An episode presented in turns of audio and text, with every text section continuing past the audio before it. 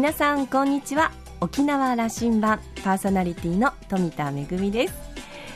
先週はあのフランスのアビニオン演劇祭から帰ってきたよというお話をさせていただきましたけれどもその後に沖縄では国際児童青少年演劇フェスティバル沖縄リッカリッカフェスタが開催されましたね。皆さんはお出かけになりましたか？私はねあの今回は、えーと、開会式と閉会式のお手伝いだったんですけれどももうこちらも世界中から本当にたくさんの方が、えー、いらっしゃってもうあの素晴らしい演劇を披露されました。そしてたくさんの子どもたちの笑顔に会えたのがとっても楽しかったですね。夏はこうしていろんな場所でいろんな出会いがありますね、えー、ぜひ皆さんも楽しい夏休みお過ごしください。さあ沖縄羅針盤今日も5時までお届けいたします。どうぞお付き合いください。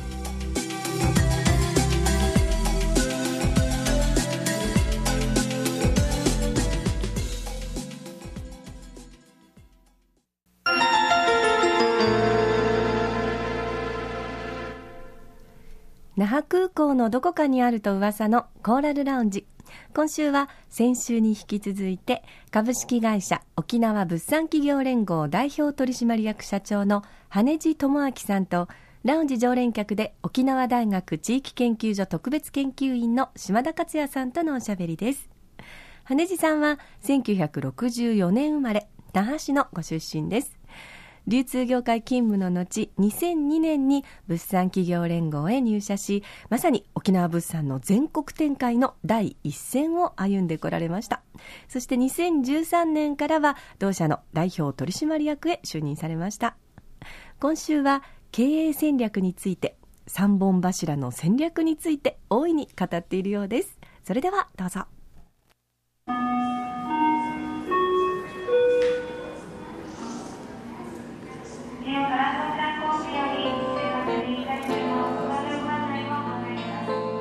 宝沖縄宝島とい。う、このブラこれブランドと言っていいですかね、はい、僕からそれ一つの概念だと僕も思ってますけども、はい、物産企業連合は沖縄宝島というブランドを一つ持ってるわけですね、はい、これ販売するチャンネルと言っていいんでしょうか。そうですね。はい。これにあの込めた思いをちょっと聞かせてください。あの沖縄宝島っていうのはですね基本的に当初のえー、企業連合を立ち上げた時は名前が別にありまして、やはりあのチュラさんブームだった頃にですね、えー、ショップ名はチュラさんだったわけですね。覚えてますよ、はい、そうでしたね、はい、うん、それとまたですねあの二来っていうことがありあのあってですね、まあ、2つの名前の中でインショップがチュラさん、えー、路面店が二来という形で分けて運営を行ってたんですけども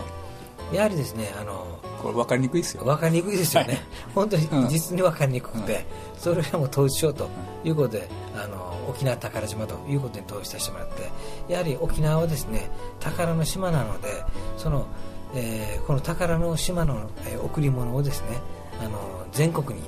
あのもしくは海外に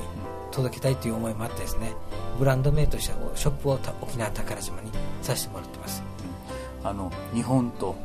中国と朝鮮半島の間にある蓬莱の島なりと言われた、はいね、あの言葉から来たんでしょうかね。そうですねはい。そうなると思います。万国信仰のあの思いを引き継いでると、引き継いでると。はい。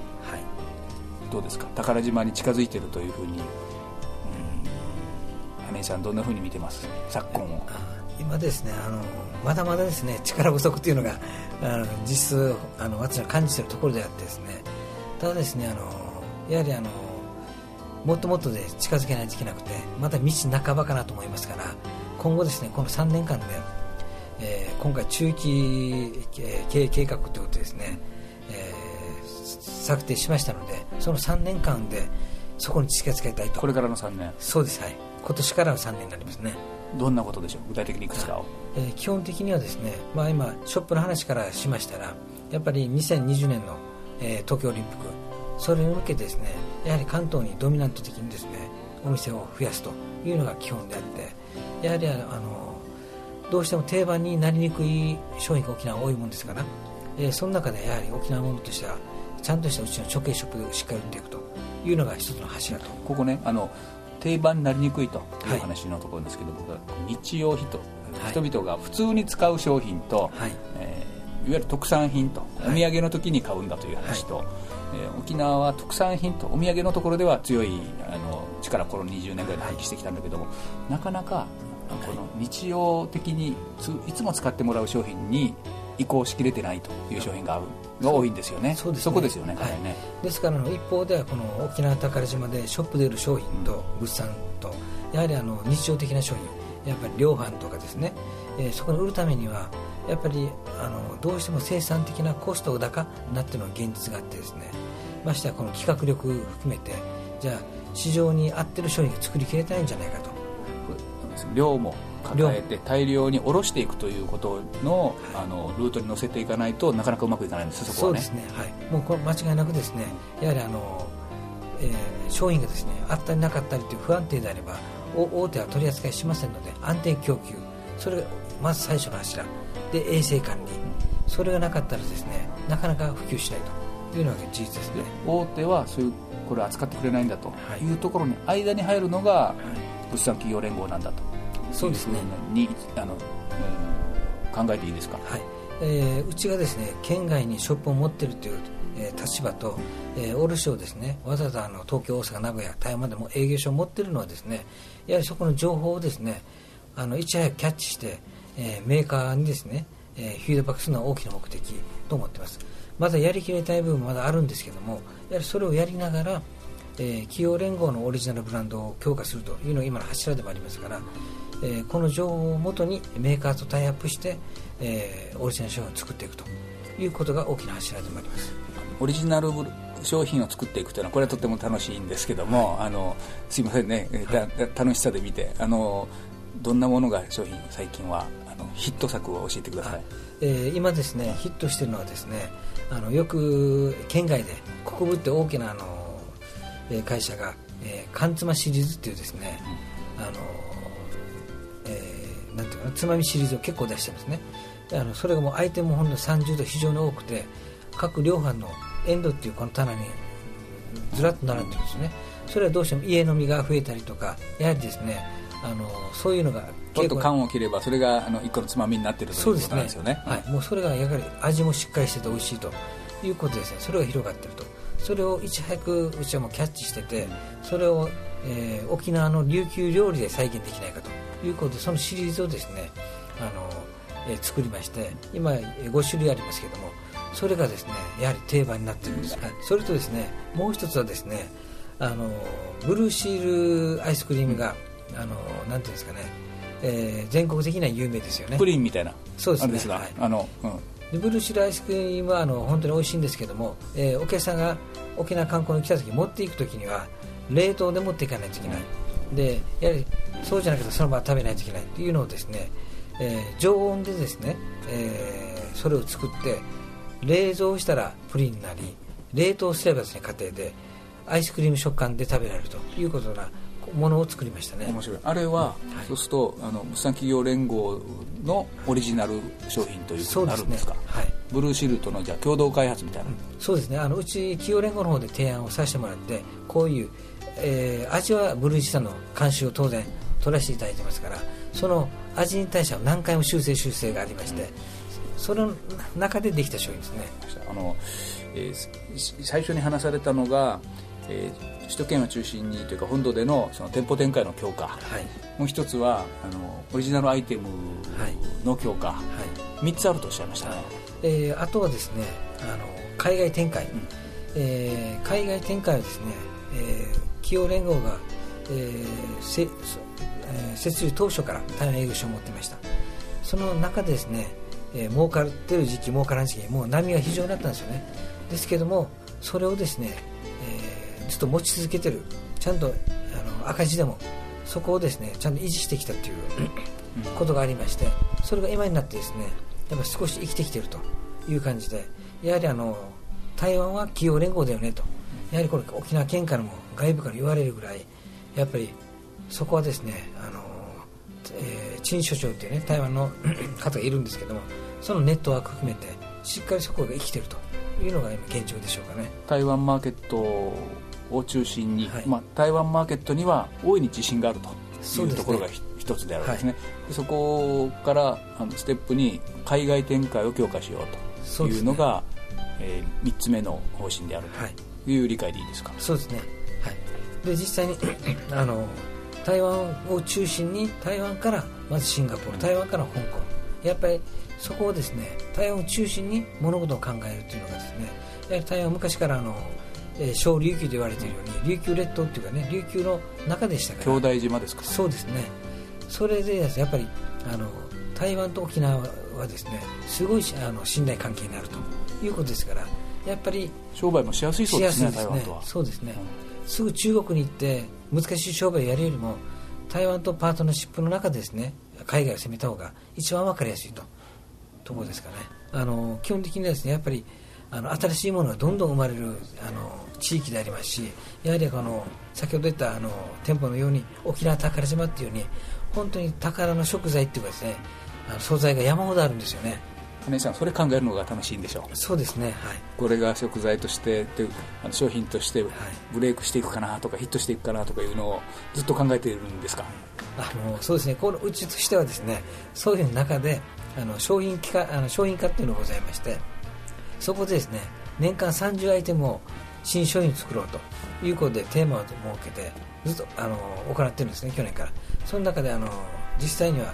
えー、この商品化がいろいろ試行錯誤して市場も調べてこういう、えー、あの市場があるからこういう商品がいいだろうということを月に1回商品開発会が行われるんですね。そこでもう役員とか含めて、まあ、ケチをつけるのが私の仕事であってあのこれ本当に市場性あるのとか。その会議楽しそうだな。僕も呼んでほしいな。うちの大学生とかあの傍聴させてくれませんかね？あそれまたいいかもしれませんね、ね、はい、でもそういうことをやることによってですね、やはりあの先ほど言ってるヒット商品がどんどん出てくるんですね。ですからやっぱり商品化の人数をですね本当もっともっと増やしてもっと力をある課にですね部に商品部結局もっともっともっと商品部なんですよね。そこまでもっと飛躍してですねやっていければもっといい商品ができるできるかなと。沖縄の商品を考えているその空間があるわけで月に1回なんですね。そうですはい。基本的にですねあの、まあ、よくで校舎さんの方が物流に対するいろいろ、えー、展開をね、えー、試みてますからそこに関してはですねあのやはり一緒に連携するのも重要と思ってますしそこをですね物流のまず物が量が増えないとコストが落ちませんからやはりその辺はですね共有できるものに関しては共有しながらやはり沖縄トータルのことを考えればその方がいいのかなと思いもしますしあのこの辺考えてですねやっぱり、えー、県とあの、まあ、公社と連合も含めてあと大手のね、まあ、沖縄の中の大手のメーカーを含めて一緒に共同体でですね物流改革はしないといけないのかなっていうのも事実ですね。物流改革、はい、あの物産公社と連携してやることも、はい、これから出てくると。そうですね。出てくると思いますね。これまでそれなかったんですよね。そうですね。なかなかあのこの経緯からして、やっぱりあのあんまりこう対話もできないしやらないしやっぱ競合関係であるんだという意識が強かったわけですよね、そうですね。今ですねあの以前はさそれで多分良かったと思うんですよ。あの連合が立ち上がった頃のようにお互いが切磋琢磨して相乗効果を見出してきたと思うんですけどもそれではですね今戦えない時代に入っていると思ってるんですね、えー、国内もそうですけど国内で言えば、えー、他府県の、えー、この物産、えー、品がですねやっぱりいい商品どんどん出てきてやっぱり各地方を含めてですねすごい取り組んでるんですよね。それに対してじゃあ北海道と沖縄は強いよって言われるけどもじゃあ本当にそれで今の状態でいいかったらでも太刀打ちできないようになってくるんじゃないかと思ってますね。なぜかというと他のところ他府県が力を入れてますからそれよりはお互いが協力して、えー、ネックになっている物流コストを含めてですね共有するというのも一つの方法だしやはり沖縄がよく言うオール沖縄でですね一つになってあの物を売っていく、えー、営業していくというのが大きな柱かなと思ってますからそれは海外も同じかなと思いますね。ぜひあの業界においてはね、はい、物産公社物産企業連合これもなかなかあの水と油でね、はい、一緒にいくことはないというふうなのが常識になってるんだけども、はい、そうじゃないと一緒に、ね、あの手を組んでやることは、これ沖縄のためになるものはそうすると。いう話になっていきますかね、うん、これはあのぜひともそうじゃないと、うん、今後の沖縄物産が発展しないと思いますからそれはぜひともですねあの校舎にもね一緒に連携したいと。やはりあのお付き合いは当然今でもありますからお話も定期的にもしてますのでそれをですねもうちょっと密にあの状況しながらやっていければまだまだ沖縄物産は価値がいけますね。あの、はい、ぜひ、その方向大いに模索していただきたいんです、はい、であの、まあ、観光沖縄における観光の産業とはかなりこう対になってくる部分があるんだけどこのマーケットも変わりつつありますよね観光も、ね、外国人がこう入ってこられる、はい、で沖縄をよしこう見て帰る、はい、食べて帰る、はい、物買って帰るというここが始まりますのでそこにマーケット広がりますよね、ね、まあ、日本人も最初そうだったわけで、沖縄に旅行で来てみてあの面白いものがあるなと思いながら、あのだんだんそのマーケットが広がっていって観光で来始めな中から、えー、特産品が売れていくということが起きてきたわけなので僕はこれが同じようにその特に東南アジアを中心としてアジアを中心としたお客さんがこれだけ増えてきたらそこでマーケットはこれから5年10年20年で大きく伸びると思ってるんですけども、はい、どうですか？あのやはりですね今沖縄県としてもあの今回ですねシンガポール事務所の開設含めていろいろやっぱりもっと広げていこうということでね取り組んでいるようにですね可能性は非常にあると思うんですね。ですから今言ったあの沖縄県コンベンションビューロー、まあ、今言った物産公社企業連合を含めてですね。やっぱりその辺がですね連携して一緒にやっていけばですねまだまだ可能性があると思うし物産だけじゃなくて観光と物産は切り離すことはできないんですよね。ですから観光と物産をちゃんと連携しながらあの展開していくということが一番重要かなと思いますね。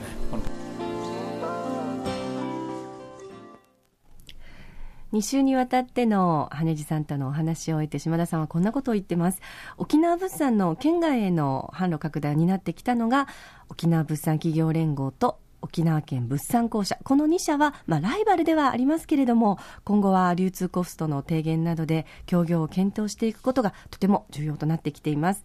羽地さんのお人柄はライバル同士であってもソフトに交渉して連携が図れるように思います、えー、業界では注目もしたいですし羽地さんの手腕にも期待したいと思います。これ実現すると大きなインパクトがあると思いますね。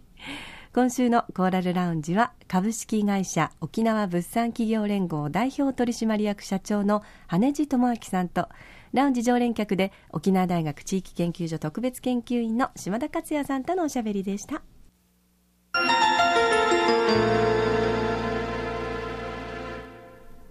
めぐみのあしゃぎだよりのコーナーです、えー、先週に引き続きましてフランスのアビニオン演劇祭オフの、えー、参加のご報告をさせていただきたいと思います、えー、参加した作品はボトルメールという私が脚本演出を務めさせていただいております作品なんですがフランス語のタイトルは Une bouteille à la mer という なんかそれっぽいでしょ？あの私ずっと昔のもう10年以上前になるんですけれどもあのフランスに1年間実はあの文化庁の在外研修員として滞在したことがあって本当はフランス語できるはずなんですけども、まあ、あの不真面目な学生だったもんですから あの本当に忘れておりまして。ただまあ滞在しているうちに少しだけあの、まあ、思い出してきました、え実は今回の作品はですねあの基本的に歌と踊り内縄口のまんまでやったんですけれども一部えー、まあ、あの、創作の部分だけ少しですね、歌詞と、えー、まあ、セリフをですね、えー、立ち方と地方の皆さんにフランス語に挑戦をしていただきまして、これまでもいろんな国で講演するときに、やっぱりコミュニケーションを図るために少しその国の言葉を作品の中に取り入れてるんですけども、やっぱりね、フランス語難しくてですね、多分これまでで一番、あの、キャストは苦労したんじゃないかなというふうに思います。でも、あの、おかげで、フランスの皆さん、本当にあの、作品にもたくさん参加をしてくれまして、一緒にこう、兵士の掛け合いをしたりとかですね、あの、沖縄のリズムでこう手拍子を打ってみたりとか、そういうあの楽しい時間があって、とっても良かったなというふうに思っています。え9月の4日、えー、夜の7時から国立劇場沖縄でその凱旋公演という形で、えー、ボトルメールの公演がありますので、あの、ぜひですね、あの、今回は、えー、沖縄の歌、踊りに加えまして、横浜にあります老舗の影劇団、かかし座の協力によります、あの、影とっても素敵なロマンチックな影もですね、一緒にお届けいたしますので、ぜひそのコラボレーションもお楽しみいただきたいと思います。めぐみのあしゃぎだよりのコーナーでした。